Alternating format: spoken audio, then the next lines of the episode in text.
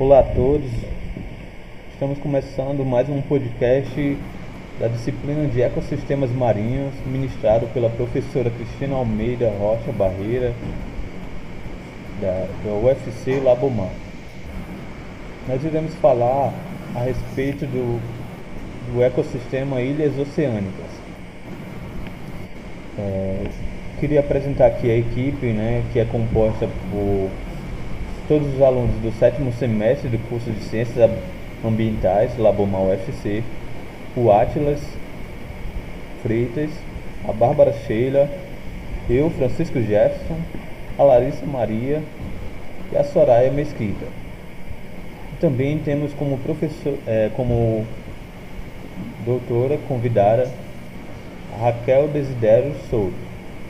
Ela é pós-doutorada pelo Programa de Pós-Graduação em Geografia da Universidade do Rio de Janeiro, doutora em Ciências pelo mesmo programa e é mestre em Estudos Populacionais e Pesquisas Sociais pela Escola Nacional de Ciências e Estatísticas. É bacharel em Oceanografia pela Faculdade de Oceanografia da Universidade do Estado do Rio de Janeiro e professora colaboradora em projetos no Laboratório de Cartografia, GeoCard, da UFRJ. Ela também é presidenta no Instituto Virtual para o Desenvolvimento Sustentável e tem como principais áreas de atuação o gerenciamento costeiro integrado, geoprocessamento, é, indicadores de sustentabilidade, estudos populacionais, sociologia das estatísticas e trabalha também com WebGIS com softwares livres. É, vou brevemente apresentar como ocorrerá a estrutura do podcast. Nós iremos ter uma sequência de perguntas e respostas pela doutora Raquel e as perguntas por parte da nossa equipe. E logo mais, depois, nós teremos os comentários finais da nossa convidada, Raquel, e os comentários finais da equipe. Então agora iremos começar as perguntas Iniciando é, a nossa sessão de perguntas é, sobre a temática de ilhas oceânicas, a gente vai focar primeiramente nas estruturas e funções. Doutora Raquel, é, o que é e como são formadas as ilhas oceânicas?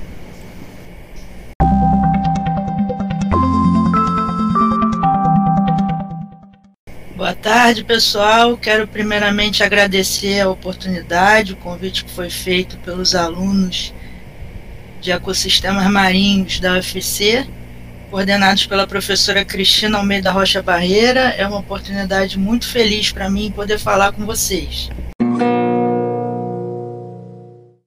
Respondendo à pergunta, o que são e como são formadas as ilhas oceânicas, o que são? Elas são porções de terra cercadas de água por todos os lados, que é a definição clássica de ilha, só que elas estão localizadas além do limite do mar territorial. A nossa zona costeira, né, o território marinho, ele é dividido em algumas zonas, né, para fins de gestão, e uma dessas zonas se chama mar territorial. Então, as ilhas oceânicas elas são cercadas de água por todos os lados e elas estão localizadas além desse limite do mar territorial. Ele tem um limite de 12 milhas náuticas, né, até 22,2 quilômetros de, é, de extensão a partir das linhas de base do Brasil. Essas linhas de base, para quem não sabe, é a média das pré-mares em determinado período isso tudo estabelecido de acordo com convenção né, normativa das Nações Unidas sobre o direito do mar. Então, se a ilha tiver além dessa faixa do mar territorial, que como o nome já diz, territorial, ele faz parte do território brasileiro, essas ilhas serão chamadas de ilhas oceânicas. Se por outro lado elas estiverem antes desse limite, né, das 12 milhas náuticas, elas serão chamadas de ilhas costeiras. E ainda temos um terceiro tipo de ilhas, né, que são as ilhas fluviais, que são formadas por acúmulo de sedimentos em rios, acúmulos que podem ser naturais ou acúmulos derivados de desvio de curso, né, retificação de cursos de rios. Então são esses três tipos de ilhas: as ilhas oceânicas, para além das 12 milhas náuticas do mar territorial, as ilhas costeiras nesse nesse espaço, nesse intervalo até 12 milhas, e fora do mar são as ilhas fluviais, as ilhas dos rios. Além do mar territorial, só para informação de vocês, temos a zona contígua, que vai de 12 a 24 milhas náuticas, e a zona econômica exclusiva, que vai dessas linhas de base, que eu comentei, a média das pré-amares, até 200 milhas náuticas. Então, se a ilha oceânica estiver nesse, nesse limite até as 200 milhas náuticas, como é o caso no Brasil, eu vou citar as ilhas adiante na entrevista, é, elas, elas estarão dentro da, da ZE, né, da Zona Econômica Exclusiva, e elas, elas fizeram parte, no caso brasileiro e no caso de outros países, elas fizeram parte do cálculo do, da extensão dessa Zona Econômica Exclusiva. Porque o que, que acontece? A Zona Econômica Exclusiva ela tem 200 milhas a partir do, do continente brasileiro, só que se houver uma ilha oceânica dessas, uma ilha além das 12 milhas, aí a, a área do entorno de cada uma dessas ilhas, ou, ou no entorno de cada arquipélago dele, desses, a área do entorno também de 200 milhas vão fazer parte, vai fazer parte do cálculo da ZE. Então, o Brasil ele já, ele já conseguiu né, aprovação lá nas Nações Unidas e a nossa zona econômica exclusiva ela é, ela é chamada né, de Amazônia Azul pela Marinha do Brasil e começou a ser usada essa terminologia mais publicidade, né, as pessoas sobre os assuntos do mar. Bom, mas como é que elas se formam, né? Vocês podem estar pensando, será que uma ilha costeira ela se forma da mesma maneira que uma ilha oceânica? Então eu separei aqui três casos de formação de ilhas oceânicas. O primeiro, elas, elas estariam formadas nas, nas falhas transformantes que estão é, transversais à cordilheira meso-oceânica. Cada oceano tem uma cordilheira meso, né, que o nome recebe, recebe esse nome porque está exatamente no meio do oceano. Então, aqui no, no Atlântico, nós temos a cordilheira meso-oceânica atlântica. E essa grande cordilheira, né, imagina o oceano sendo cortado por uma, uma extensa cadeia montanhosa na verdade é, uma, é, uma, é um limite divergente de placas, é uma área em que o, o oceano está constantemente nascendo. E essa, essa grande cordilheira ela é atravessada por falhas transformantes. Essas falhas transformantes, nelas pode acontecer extrava, extravasamento magna, magmático o suficiente para criar ilhas. Então, no Brasil, é o caso de Fernando de Noronha e de Atol das Rocas atol das Rocas ainda possuindo uma formação coralínea, que foi adquirida depois da formação dela geológica. Além dessa formação através das falhas transformantes, você pode ter a formação derivada de cadeias de montes submarinos. É o caso da cadeia né, é, Vitória Trindade, que na, na extensão mais adentro do oceano dela, na ponta dela do oceano, da cadeia Vitória Trindade, nós temos as ilhas de Trindade e Martins Vaz e o Monte Colúmbia, que também é um conjunto que faz parte de áreas, todas essas que eu estou citando, têm unidade de conservação. O terceiro tipo de formação que a gente pode encontrar, que não tem aqui no Brasil, seria no caso de limites convergentes de placas tectônicas que estão no mar. Então, havendo o limite convergente é quando duas placas se aproximam e começam a se pressionar assim falando legalmente, seria isso. O limite divergente, elas estão se abrindo e formando nova crosta oceânica. Então, nesses limites convergentes oceânicos entre placas, pode ocorrer a origem de arcos de ilhas. Então, são casos assim muito encontrados no Oceano Pacífico, mas aqui no Brasil, essas ilhas oceânicas que nós temos não, não são formadas dessa maneira. Então foram três tipos de, de formação que eu mostrei para vocês que vai também ocasionar diferença né, na constituição dessas ilhas. Né, as ilhas que são oriundas de, de é, extravasamento magmático, elas têm uma formação diferente né, de outros tipos de ilhas que for, são formadas pelo, pelo tectonismo, por exemplo, de placas. E seria isso: o que são as ilhas oceânicas e como elas se formam.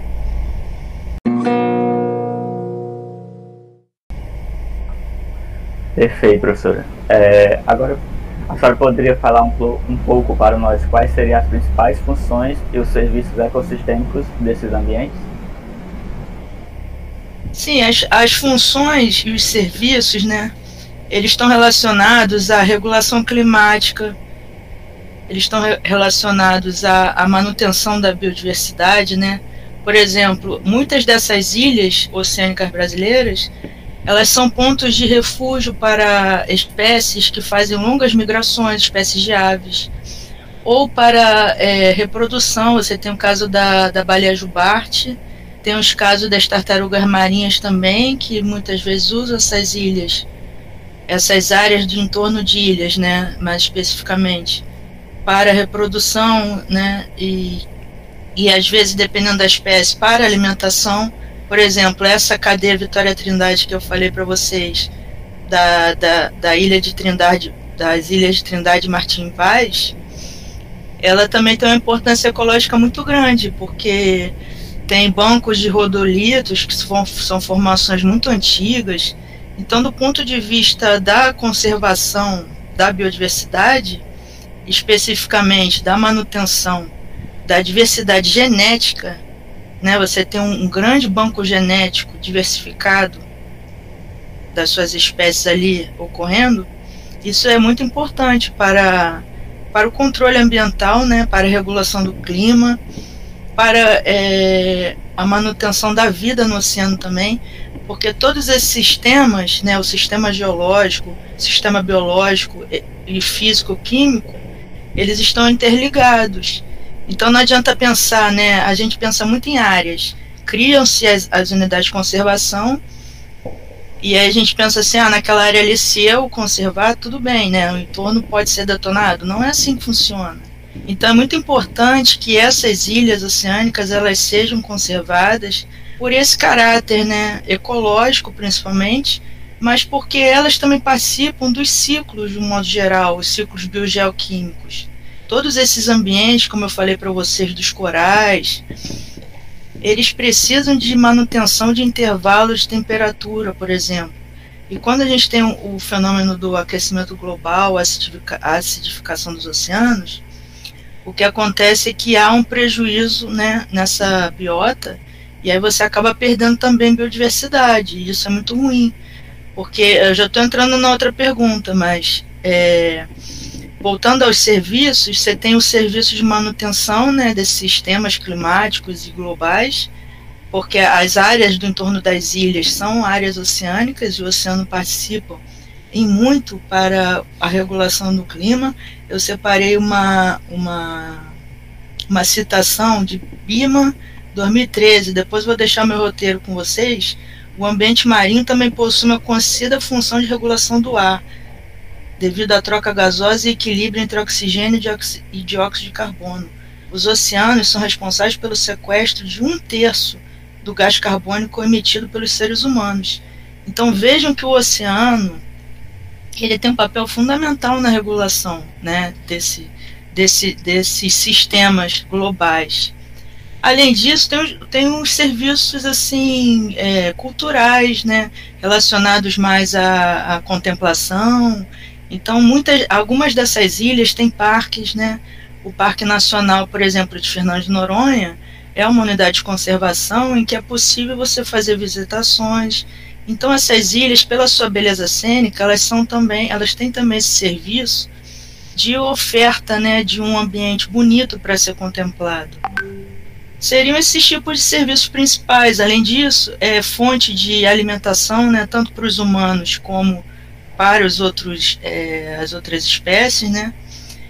E eu também separei uma outra citação de Amado Filho, Pereira Filho, de 2012, que ele fala assim: muitos invertebrados, como corais, esponjas, tunicados e tunicados, além de algas marinhas, contêm minerais, polissacarídeos, aminoácidos, carotenoides e outros componentes de interesse econômico. Muitos extratos obtidos em diferentes espécies marinhas que ocorrem na região têm sido utilizados na medicina como antioxidantes, anticancerígenos, agentes imunológicos, antifúngicos, antivirais, antibactericidas e até inseticidas. Então vejam que assim as pessoas geralmente quando pensam em Fernando de Noronha, por exemplo, elas pensam assim, ah, mergulho, né? Um local bonito para eu ir, para tirar foto, para passar uma lua de mel. Mas assim, do ponto de vista biológico, do ponto de vista das ciências naturais, as ilhas oceânicas elas têm um papel fundamental também. Por exemplo, tem um, um, um grande biólogo brasileiro que ele publicou já bastante artigos, é o Sérgio Fletter, F-L-O-E-T-E-R. Ele tem bastante artigos publicados em relação à biodiversidade brasileira, e um, um, um artigo recente dele, salvo engano, do ano passado, foi publicado, eles provaram que essas ilhas oceânicas brasileiras, né, elas também formam uma espécie de corredor ecológico. Da mesma maneira do conceito do corredor ecológico das florestas, que você não pode fragmentar demais as florestas, porque os animais eles fazem as migrações né, nessas áreas florestais, há também corredores ecológicos. Vocês vejam que interessante, entre essas ilhas, essas grandes ilhas oceânicas brasileiras. Então, como eu estava falando com vocês anteriormente, tudo está conectado. Esses sistemas, eles não são estanques. É, é a tese Gaia, né, que o planeta ele funciona como organismo. Então, se houver alteração em um desses sistemas, vai é, ocorrer alteração em outros também. E aí pode perder um desses serviços ecossistêmicos que a gente estava comentando, ou como fonte de alimentação, ou como habitat para certas espécies que são endêmicas, né? Espécies que as, muitas vezes foram criadas desde lá no Holoceno, quando ela, essas ilhas foram formadas. Então são questões muito assim é, específicas, sensíveis para serem levadas em consideração quando você pensa na conservação dessas áreas, da, da importância delas para o ser humano.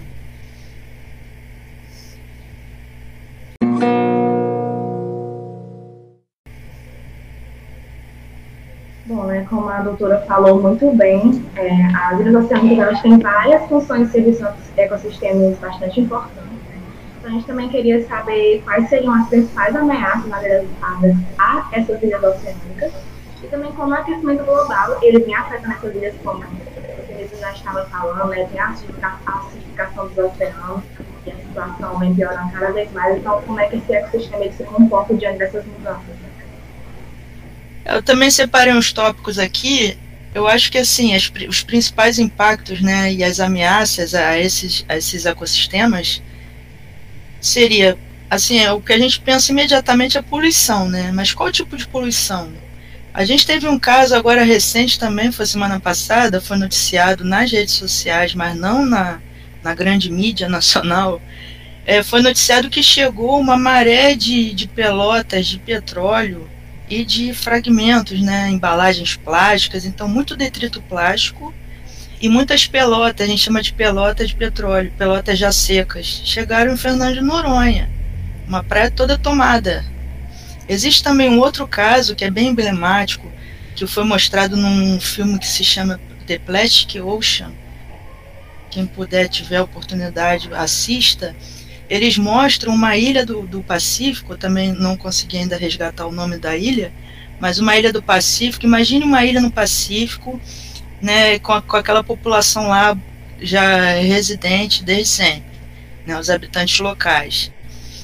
Então, os pesquisadores eles, eles repararam que a população daquela, daquelas ilhas, é um arquipélago de ilhas que tem lá, estava começando a adoecer. Por quê? Eles estavam começando a ter câncer porque os detritos plásticos dos grandes giros do Pacífico estavam se acumulando nessas ilhas do Pacífico. Então vejam que é um povo que está lá no meio do Pacífico, né, vivendo lá, pescando, comendo as suas coisinhas, e de repente começa a vir é, maré de poluição, maré de detrito plástico. E veja a consequência disso tudo, porque o plástico ele, ele, ele, ele elimina substâncias é, segundo o intemperismo dele, o intemperismo físico-químico. Então, pela luz, degradação pela luz fótica, né? A degradação química, né? Com contato com a água do mar. Então, é, substâncias como BPA, né, que até que foi até banido aqui do, dos produtos no Brasil, apesar de nem todo fabricante respeitar, mas é também cancerígeno. Então são questões muito importantes que devem ser levadas em consideração. Então essa seria, acho que a primeira ameaça que a gente já logo de cara pensa, a poluição. Além disso, a elevação da temperatura da superfície do mar, que em inglês é Sea Surface Temperature, muitas vezes relacionado ao aquecimento global. Isso aí o que, que acontece? Altera, como eu falei para vocês que os organismos, eles geralmente eles têm faixas de temperatura para eles viverem, e alguns até faixas de pressão, por isso que você tem distribuição de organismo de acordo com a profundidade também. Se você tem alteração da superfície, da temperatura da superfície do mar, vai haver alteração também dessas áreas, essas áreas de reprodução ou as áreas de alimentação e etc. Aí existe toda uma polêmica, né? Porque a questão do aquecimento é o seguinte: o aquecimento está ocorrendo. Ninguém nega isso porque os dados estão aí mostrando. Só que a grande polêmica é se o homem está causando ou não. Né? Existe uma corrente que diz que o homem não poderia causar um processo já natural, ele estaria acelerando, e existe uma outra corrente que diz que sim, que o homem, pela atividade industrial exacerbada, né, que a gente viu a partir do meados do século passado para cá, que foi muito intensa, ele estaria alterando esse equilíbrio que eu estava falando com vocês do ecossistema. Então esse também é um embrólio que eu, eu gostaria de não entrar. E assim, o terceiro, a terceira grande ameaça, que também está relacionada com esse fenômeno do aquecimento global e com a alteração da temperatura do oceano, é a acidificação dos oceanos. Porque conforme você muda a temperatura da superfície do mar, você aumenta a taxa de, de absorção do CO2 né, da atmosfera para o, os oceanos e acabam acidificando os oceanos. Isso daí interfere, por exemplo, na biota do coral coralínea. Existem estudos no Brasil, principalmente ali na Bahia, que mostram que boa parte dos corais lá da Bahia já estão ficando esbranquiçados. Porque as algas né, que residem naqueles corais, elas começam a morrer e na ausência daquela, daquele mutualismo ali entre a alga e o coral, se a alga morre, acaba também o coral. Então são questões, pessoal, que assim, olhando é, o, leigo, o leigo, acho que o leigo hoje em dia ele assiste televisão, lê o, o jornal, lê revista e tal, está sendo muito focado assim, ah, aquecimento global, aquecimento global, mas tem que mostrar assim os prejuízos imediatos, né, para as populações. Não só mostrar o dano ambiental. Dano ambiental é importante, lógico, mas as pessoas precisam entender o que, que o dano ambiental acarreta a elas. Por exemplo, por que, que é importante conservar a biodiversidade? Por que, que é importante fazer a manutenção da diversidade genética? Porque assim, as comunidades elas sofrem ameaças, como a gente está discutindo aqui as ameaças.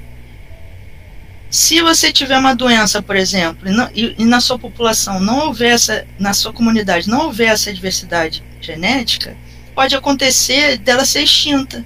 Mas se ela tem uma, uma diversidade genética elevada, pode ser que aquela doença, né, aquele patógeno, ele, ele mate uma parte só da comunidade o resto vai sobreviver.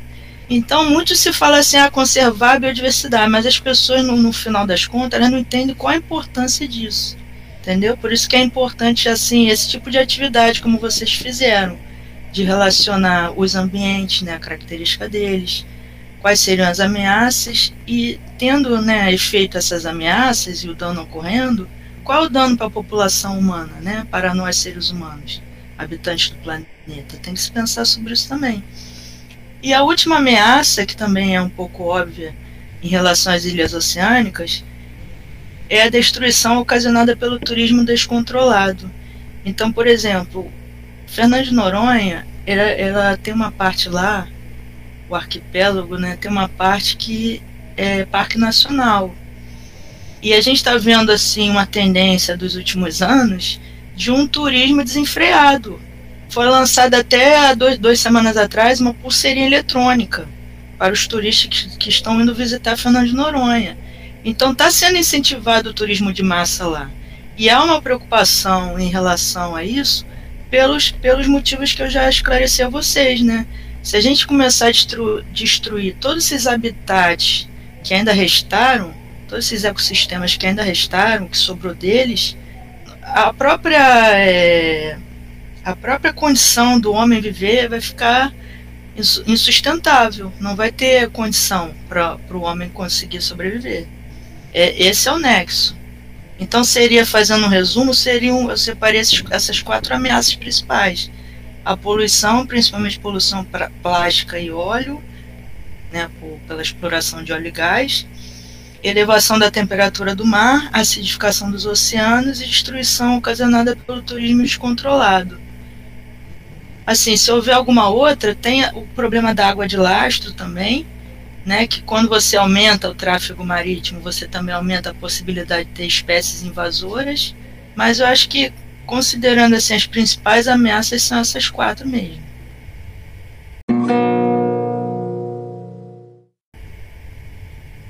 Olá, doutora Raquel.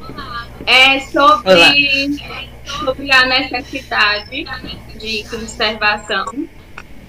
É, dando continuidade ao que a senhora estava falando, eu vi um artigo assim bem por cima sobre as ilhas oceânicas brasileiras.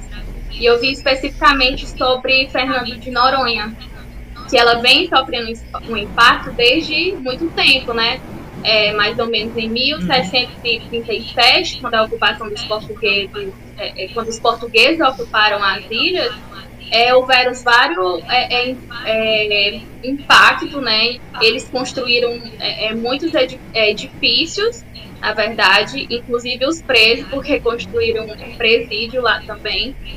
E durante a Segunda Guerra Mundial, vários militares alojaram na ilha e eles ele é, usaram o inseticida DT, é, DTT, né, na verdade, que ele, que ele foi usado durante a Segunda Guerra Mundial e após também. E houve um impacto severo na, na fauna terrestre. E tem estudos que relatam né, que tem muitas espécies endêmicas na ilha. E, de forma geral, eu queria saber o desafio da conservação para esses ecossistemas. Eu separei aqui também, que eu gosto de fazer tópicos, né? Que a pessoa entende melhor, as pessoas entendem melhor. Eu separei em dois tipos: desafios envolvidos no processo de gestão das ilhas em si. Porque, como eu falei para vocês, todas as ilhas oceânicas brasileiras, elas têm unidade de conservação. É, geralmente elas têm uma unidade de conservação de uso sustentável, que é o entorno da ilha, a parte é, do oceano mesmo, a parte a, a, aquática, e tem uma unidade de conservação de proteção integral, que aí é a ilha em si, né? E aí envolve uma restrição maior para a visitação e tudo mais. Então, os desafios seriam assim: os, os desafios envolvidos no processo de gestão em si dessas ilhas, ou os desafios do ponto de vista ecológico. Do, dos desafios do processo de gestão, eu separei assim: necessidade de articulação entre os setores da sociedade brasileira, quais seriam os setores? Gestores, cientistas, terceiro setor, né, por exemplo, os operadores do segmento do turismo. Então, é dono, dono de barco, de passeio, dono de empresa né, de, de pacote turístico, esse pessoal seria exemplo de terceiro setor. Então, um dos desafios desse processo de gestão das ilhas é conseguir articular esses setores, porque muitas vezes a gente vê gestões e que pendem mais para um setor ou outro, um setor está ganhando mais importância do que outro. E eu acho que para a correta gestão, a melhor gestão possível, é bom que esses, todos os setores sejam ouvidos. Além disso, separei a necessidade de maior participação pública no processo de decisão. É uma tendência mundial né, que nessa gestão, na gestão de ilhas, ilhas oceânicas especialmente, é necessário fazer uma consulta. Por exemplo, como eu falei para vocês, fazer consulta aos moradores das ilhas, porque eles são aqui nas ilhas habitadas, logicamente, né? Eles são as pessoas que mais conhecem, né, aqueles ambientes ali e principalmente as ameaças que estão acontecendo naquele momento, que as ameaças podem mudar também ao longo do tempo. Então, para o processo de gestão das ilhas, é importante ter a participação pública no processo de decisão e que ela não seja só figurativa, né? Que não vá o gestor só perguntar ao habitante, o cientista que é habituê desses locais, mas depois no processo de decisão ele não leva em consideração. É importante que seja uma participação efetiva. Além disso, necessidade de aumento dos quadros de fiscalização e controle. A gente está vivendo também uma fase de desmantelamento das instituições é, de conservação ambiental, por exemplo, ICMBio e IBAMA. Então, tem a necessidade de aumentar o quadro né, de funcionários, de fiscalização e de controle. Por exemplo, a APA Costa dos Corais, não sei se vocês já viram a extensão dela, ela, ela é uma APA bastante grande e é uma região de grande interesse turístico. E lá eles contam que com três ou quatro fiscais. Isso, isso eu ouvi de pessoas que frequentam lá e eu estava numa, estava assistindo uma tese, uma defesa de tese. Então vocês vejam uma APA daquele tamanho ter três ou quatro fiscais não conseguem fazer fiscalização efetiva. Então seriam esses, esses três pontos relacionados à gestão: maior articulação, maior participação pública e melhorar né, as instituições que fazem a fiscalização. Por outro lado, quais seriam os desafios do ponto de vista ecológico né, para a conservação dessas ilhas, né, dos ecossistemas das ilhas oceânicas? Seria a conservação do ambiente por meio de instrumentos de manejo, aí você já relaciona também com a gestão. Mas o, o desafio é fazer a conservação dos ambientes nas ilhas que inclui parques nacionais marinhos, como Fernando Noronha, ou fazer a preservação do ambiente naqueles locais em que devem permanecer intocados pelo seu valor ecológico. Tem uma é, distinção rápida. A preservação é quando você deixa intocado, não pode nem. Eu acho que a, a única autorização é, é fazer coleta no caso de pesquisa. E a conservação já é o manejo, né? Já é você poder utilizar os recursos, mas de modo que não afete indelevelmente esses ecossistemas. Além disso, do ponto de vista ecológico, um desafio é a conservação da biodiversidade, como eu falei para vocês, especialmente a da variabilidade genética. De que maneira? Né? De modo geral, pela manutenção da diversidade de espécies já existentes. Então, se a gente conseguir manter as espécies que já existem, já estamos lucrando. Agora, é um desafio porque existe uma grande pressão econômica de diversos setores setores que utilizam essas ilhas. Não só o setor do turismo, né, que é o que a gente pensa imediatamente. A gente pode citar o setor do petróleo e gás, né, houve ameaça de leilão de blocos de petróleo, né, de exploração petrolífera. Também próximo a Abrolhos. E, e conseguir, conseguiram na justiça é, que fosse evitado isso, porque é a unidade de conservação. Então existe uma grande ameaça é, e grande desafio, por consequência, na conservação da biodiversidade. E, finalmente, é garantir a integridade ambiental dessas áreas, frente a essas expressões econômicas que eu estava falando com vocês. Então vejam que esses assuntos todos estão todos interligados. Não adianta só pensar em conservação ambiental se você não elencar os, atores, por exemplo. Quem são os atores que atuam ali naquela região? Quem são as pessoas? Qual é, qual é o nível de influência que elas têm na região? Né? E como é que a gestão é vista pelos gestores dessas áreas? Né? Como é que a gestão está sendo vista? Ela, ela, é uma gestão que pensa a médio e longo prazo? Não, ela é uma, uma gestão mais imediatista, que quer, não sei, um benefício econômico a, a qualquer custo. Então vejam que são questões que estão interligadas. E tudo isso vai contribuir para a conservação ou não desses hábitats. E aí, conservando ou não os hábitats, terá consequências, né? Não só ambientais, como para a população em geral. Seria isso, gente.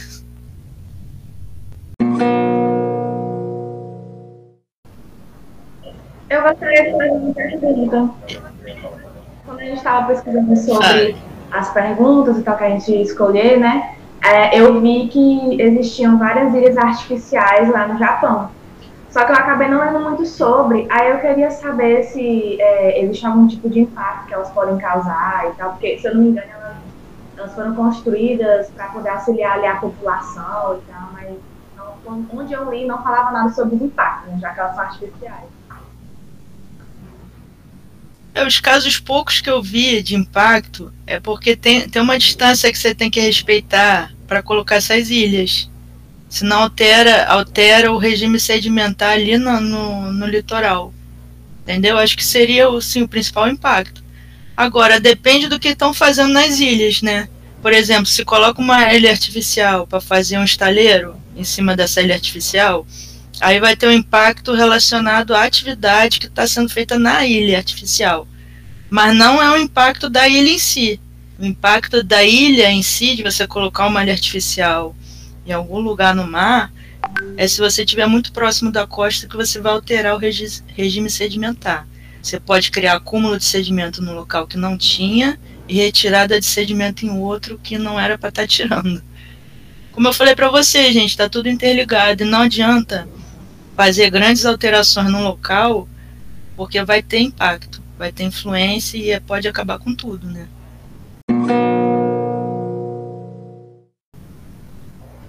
Outra pergunta também, é que eu lembro que eu estava vendo um documentário e citava, falava sobre a Ilha da Queimada Grande, né, que é a, também conhecida como a Ilha das Cobras, né, Aí eu fiquei muito curiosa porque é, aquelas cobras elas foram introduzidas, elas foram levadas para lá, porque tem uma quantidade muito, muito grande, né? Essa daí é ali em São Paulo, né? É assim, em São Paulo que você tá falando? É. Uhum. Então, São Paulo, esse caso de São Paulo, é, os pesquisadores lá da USP, eles falaram que as ilhas, as cobras já estavam lá. Elas já, já são de lá. Ah, irada, porque eu fiquei curiosa porque é, a ilha é um. Muito estranho. É isolado, né? Aí eu fiquei, nossa, elas devem ter se levado pra lá com certeza, porque como é que elas foram pra lá?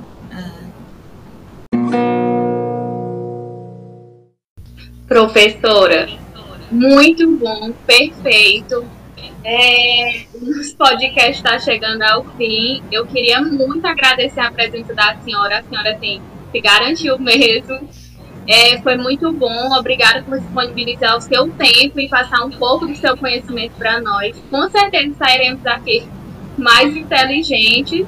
E eu também queria agradecer nossos futuros ouvintes, porque vai ter.